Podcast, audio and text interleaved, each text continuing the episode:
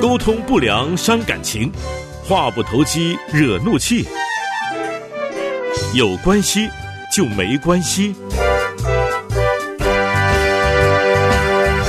嗨，欢迎收听《有关系就没有关系》，我是 Kevin。呃，今天我们邀请到一位很特别的老师，那他是在做家教的老师，就是这种一对一的老师。我们就欢迎他，古强老师，跟大家打个招呼。各位听众朋友，大家好，很高兴呢，今天在空中有这样的一个机会，跟大家有一个一同聊天分享的一个机会。啊，我是古强老师。好，那呃，古强老师可不可以简单的介绍一下你的角色跟身份，就是让大家可以对你有更多的认识？是我其实就跟一般的父母亲一样，啊，我有两个小孩，那现在都是青少年的一个阶段，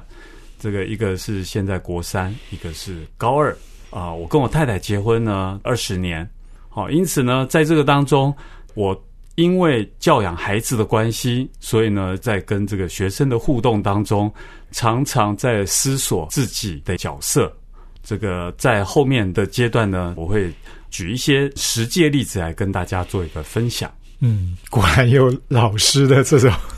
这种、这种气味就出现了哈。要先讲一下今天我要跟你们讲的这个课程的大纲。而我刚刚很好奇的就是，因为。古强老师，你你已经是两个孩子的爸爸哈，然后你跟您太太也结婚二十年了，那也就代表说，其实你现在应应该已经进入到我们所谓的这种中壮年哈，就是呃，对男人来讲，一个中壮年的阶段，应该是应该是一个很多时间都在工作，就是可能呃赚钱养家，然后你是一个经济的支柱好，那为什么会让你？选择去做一个家教老师，因为我们都知道，其实家教老师说真的应该赚的不多吧？是的，嗯，对，从来我也没想过自己会成为一个家教老师啊。那这个讲起来呢，其实有很多个原因所造成。大概在十年前，哦，也就四十三岁的时候呢，我在工作的一个职场上被裁员之前，那后来就是因为这样子的原因呢，我就接触到了。教会，那也在这个当中呢，对于这个生命的一些意义，有一些更多的一个了解。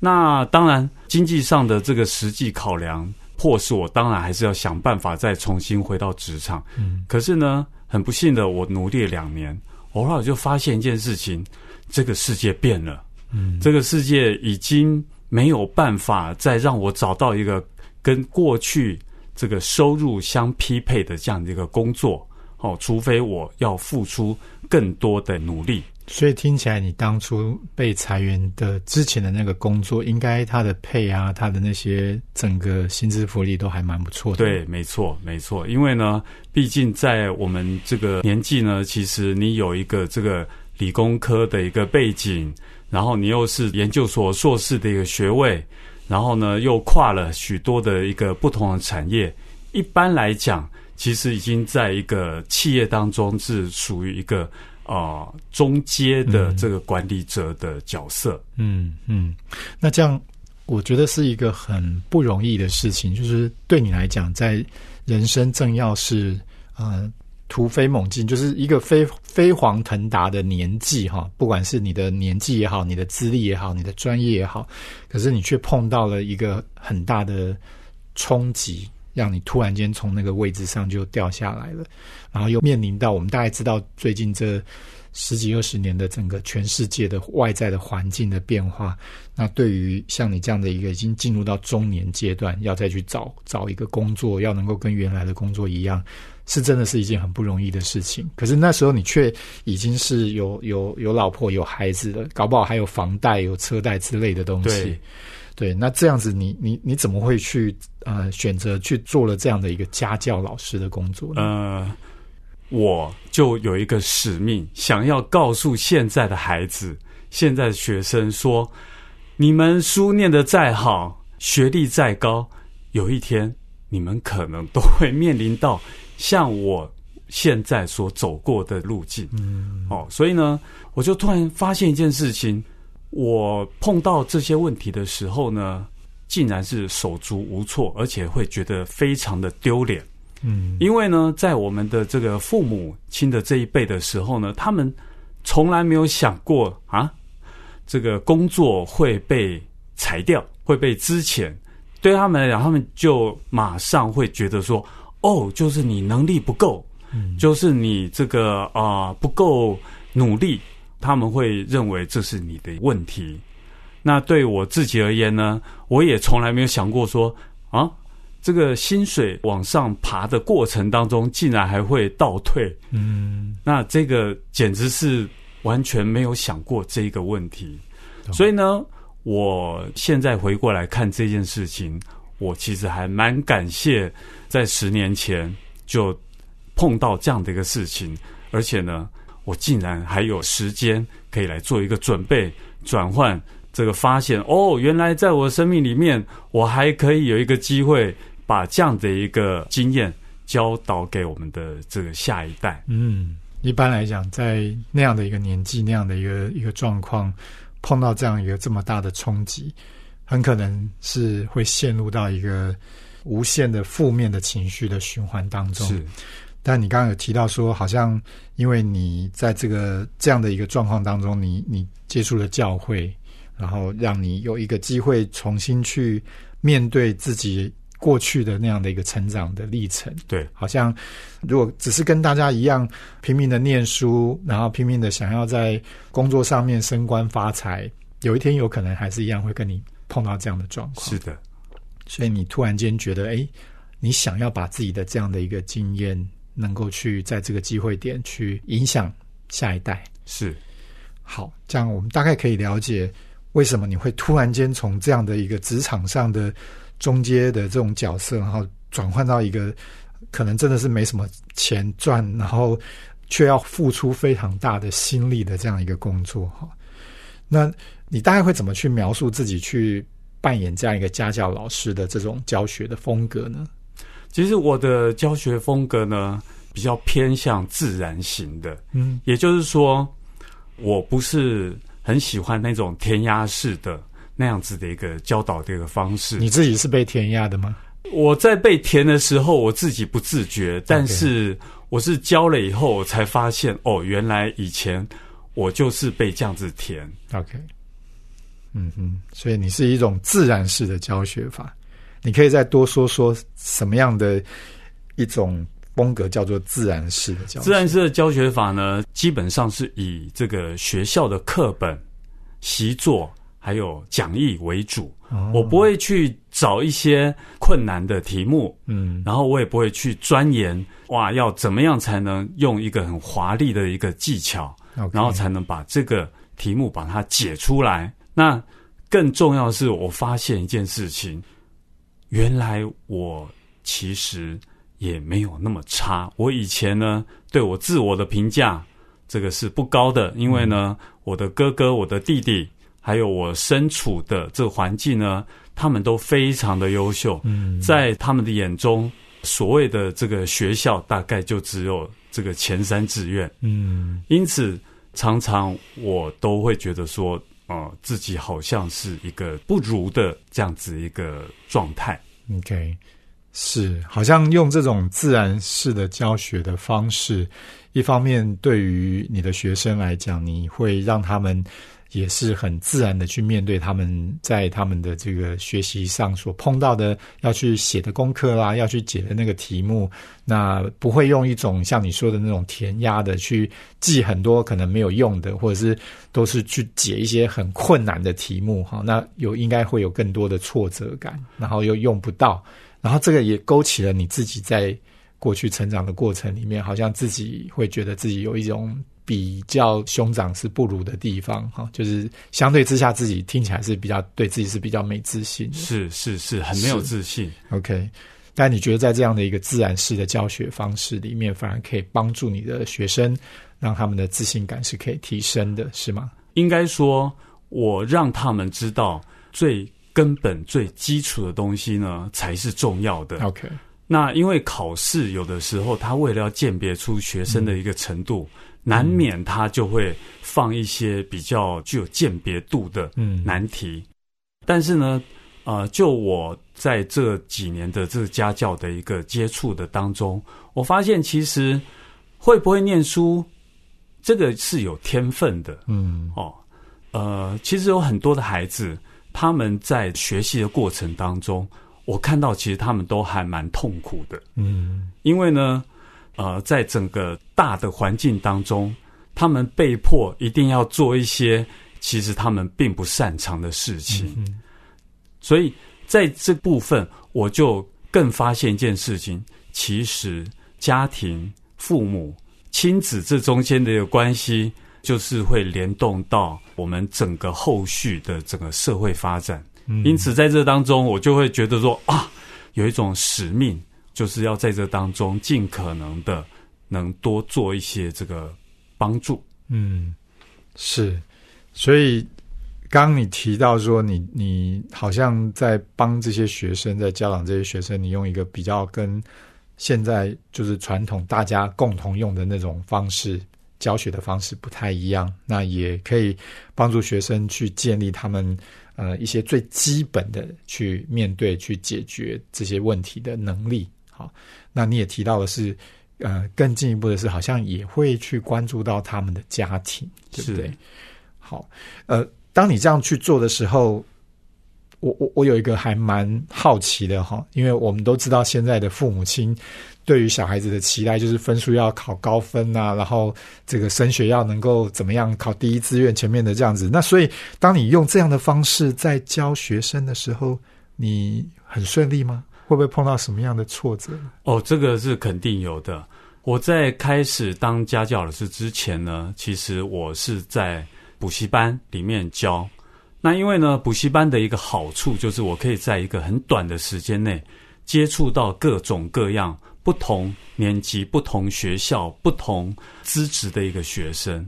在这个当中，我的经验也得到快速的一个累积。可是，我就发现一件事情：我站在讲台上，我其实一眼扫过去，我大概就知道有哪些学生。根本就听不懂我在讲的东西，然后有哪一些学生，他们已经不太耐烦我在讲的东西，这时候我就知道，呃，大班制的这样子一个教学的模式是我所不擅长的，因为我没有办法兼顾到一个平衡，嗯，而且更甚至的，我还发现一件事情。因为补习班它是以盈利为目的，招生为目的，所以呢，只要成绩好，你就可以成为所谓的名师。那补习班呢，也尽可能的利用这个学校的考试的成绩和分数来挑选学生。嗯，那这个就跟我当初原来很单纯的一个这样子的一个想法，就常常会发生一些冲突。嗯，所以我。最后就发现哦，那我还是要转换，就是以家教一对一、一对二这样的方式的一个教学为主。嗯，至于说这个碰到最大的沮丧的部分呢，是发现我的能力真的是很有限，因为我从来不知道说现在有这么多的家庭，有这么多的啊孩子在学习上有所谓的学习。困难或学习障碍的问题，因为呢，不仅这个父母不见得愿意承认，甚至孩子在学校的时候呢，可能都会呃面临到一些言语上的霸凌，所以呢，他们其实也不太愿意的把这一个面相表露出来。这个是因为我教了经验比较多了以后，我就发现说，哦，完全。不是在我们过去的一个世界当中，因此我就发现，哎呀，无论我在用什么样的方法技巧，他好像都没有办法进步。但是呢，家长又很希望啊，找了家教老师，他的这个学习各方面就会有一些突破。嗯，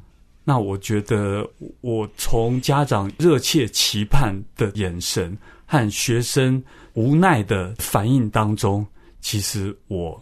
感到还蛮沮丧的。了解，是，所以刚刚听古强老师你在分享那一个从补习班那种大班制的里面，可能他们的程度层次上其实是参差不齐的。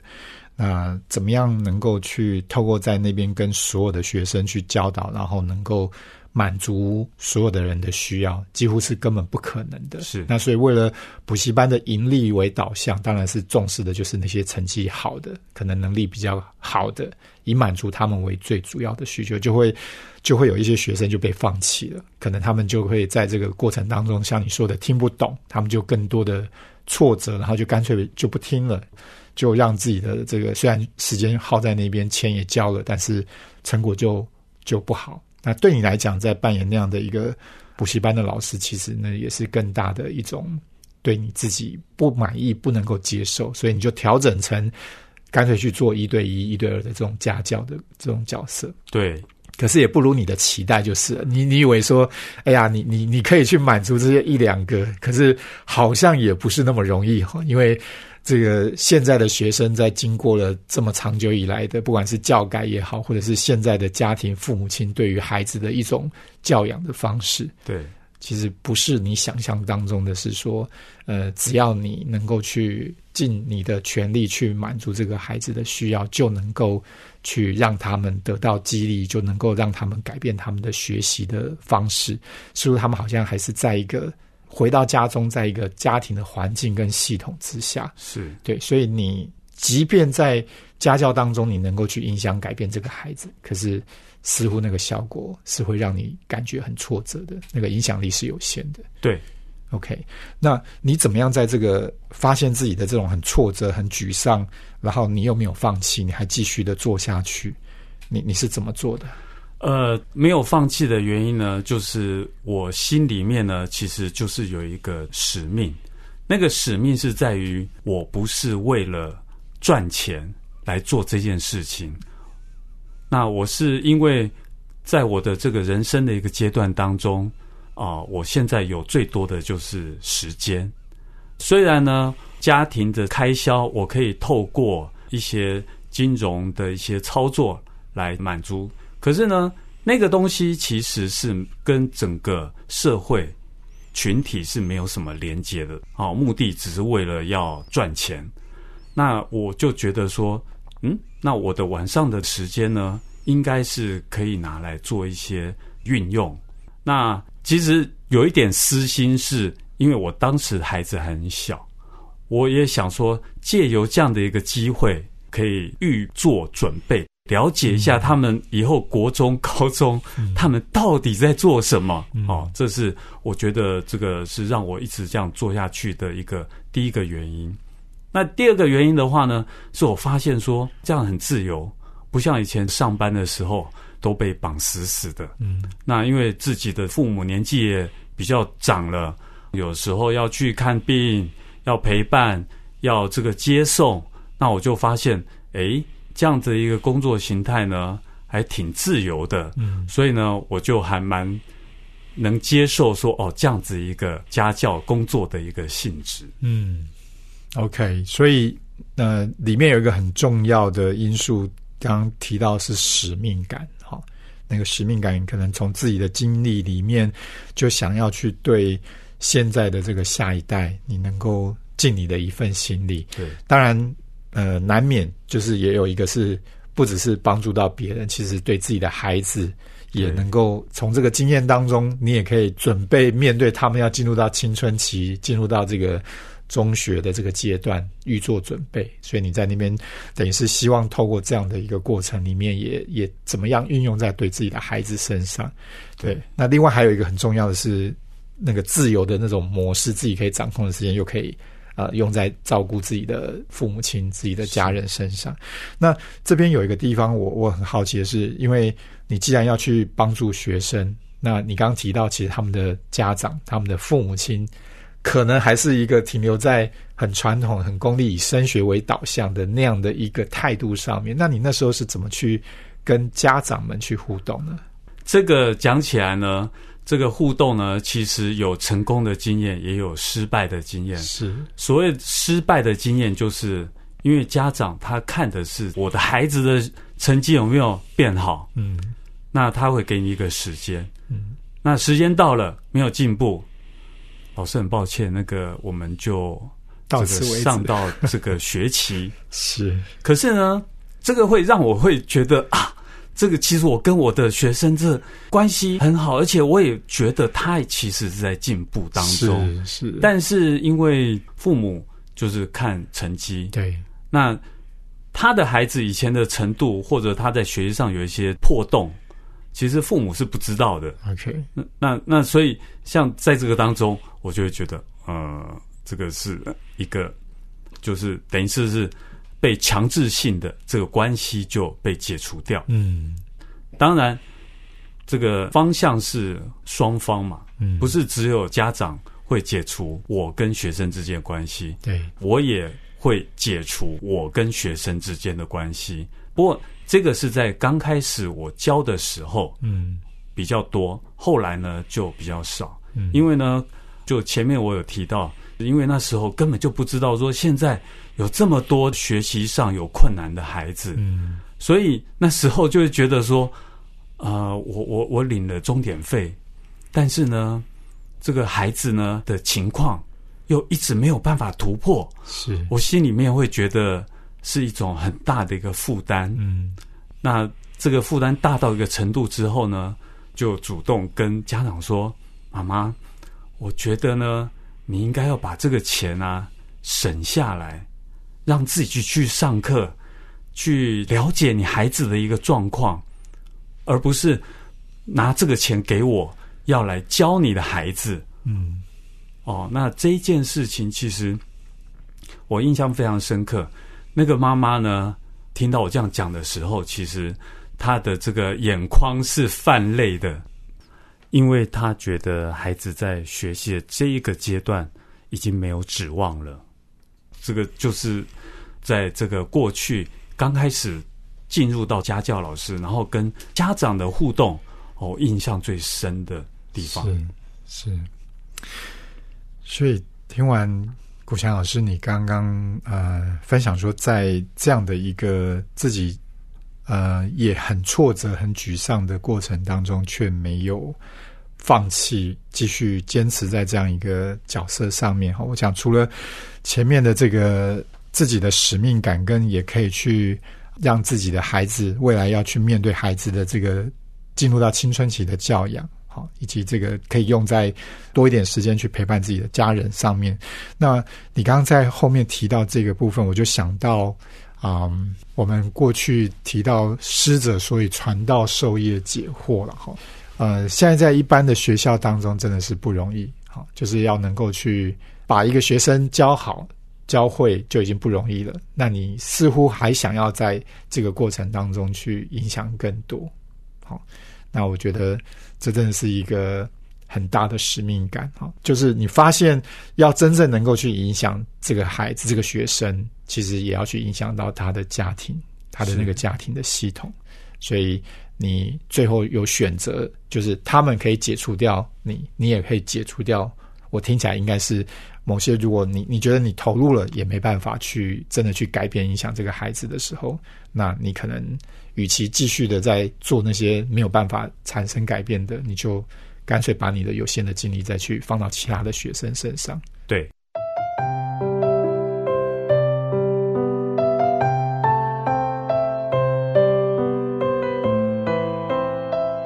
啊、今天我们听到古强老师从他一开始在他的四十多岁的时候所面临到一个人生很大的冲击哈，那我想对每一个在四十几岁，不管是男人或女人，我想发生这样的事情，可能都会是一个很致命的一击哦。那他能够在这个当中，他不去因为这样的一个打击，呃，就自暴自弃或沮丧，他反而把这样的一个能够去转换成他找到了一个从自己的经验当中，怎么样去运用在他能够去帮助他的下一代。好，这个下一代有他自己的孩子，也有他的可以去想要去帮助的这个学生，甚至是学生的家庭哦。我我觉得这个呃，让我们可以了解到，即便是一个师生的关系，哈，在这个老师的角色上面，真的就让我回想到以前常常听到这个韩愈说的“师者，所以传道授业解惑”哈。当他在扮演这个老师的角色的时候，他不但是要想要教会这些学生这些专业的知识，这些要呃考试也好，或者是他面对要解决人生的一些问题的这些专业之外，其实也帮助他们在他们的一些学习的态度上面，哈，怎么样去透过他的。呃，影响他的家庭，影响他的父母亲跟他们之间的互动，因为孩子回到自己的家庭当中，最大的影响还是在他的。父母亲在他的主要照顾者，好，所以透过我觉得是很不容易哦，因为一个老师的角色，他能够去影响的是这么的有限。可是当呃古强老师他愿意呃花他的时间，花他的这个精力在协助这个学生之外，也也去建立跟父母亲的关系，然后再把父母亲对孩子的影响能够转换成一个正面的影响，啊，我觉得这是一件呃很有意义、很有价值的事情。